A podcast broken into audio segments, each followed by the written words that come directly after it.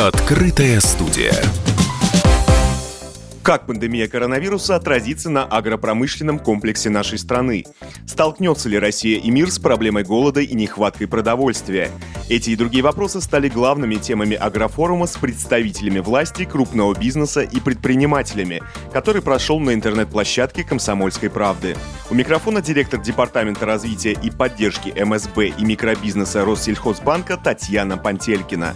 В диалоге с ведущим радио КП Антоном Челышевым она рассказала о том, какие меры поддержки фермерского сообщества сегодня существуют у банка. Банк предлагает широкую линейку кредитных продуктов. Ну, например, для фермеров, которые заним... начинают заниматься производством и переработкой сельхозпродукции, разработан специальный продукт микро-АПК. Особенность этого продукта – это очень быстрое рассмотрение всего пакета документов и льготная ставка до 5%. Для начинающих предпринимателей и для тех, кто планирует запустить свое собственное дело, в Россельхозбанке могут выдать кредит «Стань фермером», где тоже действует льготная процентная ставка. Есть специальные продукты, которые оформляются и выдаются на проведение сезонных работ. Есть такой у нас продукт, сезонно легкий продукт. Он рассчитан на как раз для того, чтобы фермеры могли взять кредит на приобретение минеральных а, удобрений, органических удобрений, семян, кормов, ветеринарных препаратов. А клиенты банка могут получить целевые займы в размере до 50 миллионов рублей и срок этого кредита до одного года. В марте этого года банк анонсировал новый кредитный продукт на инвестиционные цели АПК «Инвест». Особенность этого кредитного продукта тоже рассмотрение данного продукта в э, кратчайшие сроки. До 20 миллионов рублей можно получить по стандартному порядку, причем срок будет инвестиционного кредита этого рассмотрения составлять до 10 дней. Ну а если время не ждет, можно будет одолжить и 10 миллионов рублей по упрощенному порядку всего за 4-5 дней. А особенностью этого продукта также будет являться, что в залог идет приобретаемая техника либо земли сельскохозяйственного назначения. С 2020 года в банке внедрен упрощенный порядок предоставления кредитных средств действующим нашим клиентам. Продукт называется «Предодобренное решение». Также мне хотелось бы сказать, что в условиях пандемии наш банк ни на один день не прекращал работу э, с нашими клиентами. Мы так же, как и фермеры, провели посевную работу вместе со своими фермерами. И надо сказать, что даже несмотря на те ограничения, которые были введены, мы со своей задачей справились. Очень много что было внедрено, условия, которые были не только у фермеров, у всей страны они были, очень сильно изменили наши условия и обслуживание наших клиентов. Мы ввели документооборот, электронный документооборот для юридических лиц, сделали бесплатным обслуживание расчетно-кассовое обслуживание для наших клиентов, чтобы можно было а, проводить свои платежи, оформлять кредиты. Поэтому все те мероприятия, которые банк за это время осуществил, а, нам позволили даже еще больше выдать денежных средств, чем это было в прошлом году. Больше, на, почти на 35%. В этом году мы уже на весенние полевые работы выдали 184 миллиарда рублей. А Татьяна Викторовна, Россельхозбанку в этом году исполняется 20 лет. Что вы подготовили для фермеров и своих клиентов? Специально к 20-летию нашего банка мы запустили несколько проектов. Первый проект – это «Сей добро», и второй проект – это эксклюзивный наш проект «Школа фермеров».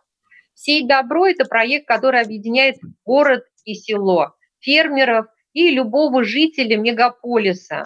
А, учитывая, что нашими карточками владеет почти 6 миллионов наших клиентов, мы предлагаем, чтобы они подключили программу лояльности и смогли приобретать за свой же кэшбэк продукты фермеров. На у фермеров получится дополнительная такая возможность сбывать свою продукцию.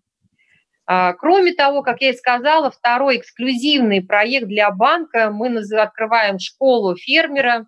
Школа фермера – это наша собственная программа – как теоретического, так и практического обучения. Более того, помимо поддержки действующих фермеров, мы ставим для себя целью а, способствовать созданию новых рабочих мест, э, созданию новых фермерских э, сообществ.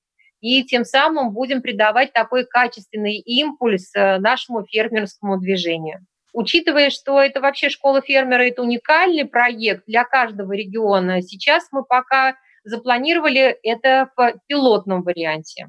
Татьяна Викторовна, в каких регионах будет реализована программа и что, ну, что нужно сделать фермерам, чтобы попасть в ее ряды? Ну, в качестве пилотных регионов мы выбрали сейчас четыре региона.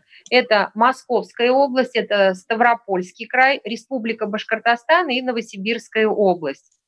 А, более того, хотела бы отметить, что мы эту программу запустили совершенно бесплатно. А, мы берем на себя все расходы по обучению и проведению всех мероприятий. А, набор группы начнется вот прямо уже буквально в ближайшее время, а сами занятия 1 сентября начнутся. Принять участие в образовательной программе приглашаются все желающие. Регионы делают отборы самостоятельно. Более того, мы приглашаем как предпринимателей и без опыта, так и уже начинающих фермеров, которые хотели бы расширить свои и знания и свое хозяйство. А учебный курс будет состоять, как я уже сказала, из теоретической и практической частей, то есть общей продолжительностью мы планируем где-то около двух месяцев обучать наших фермеров.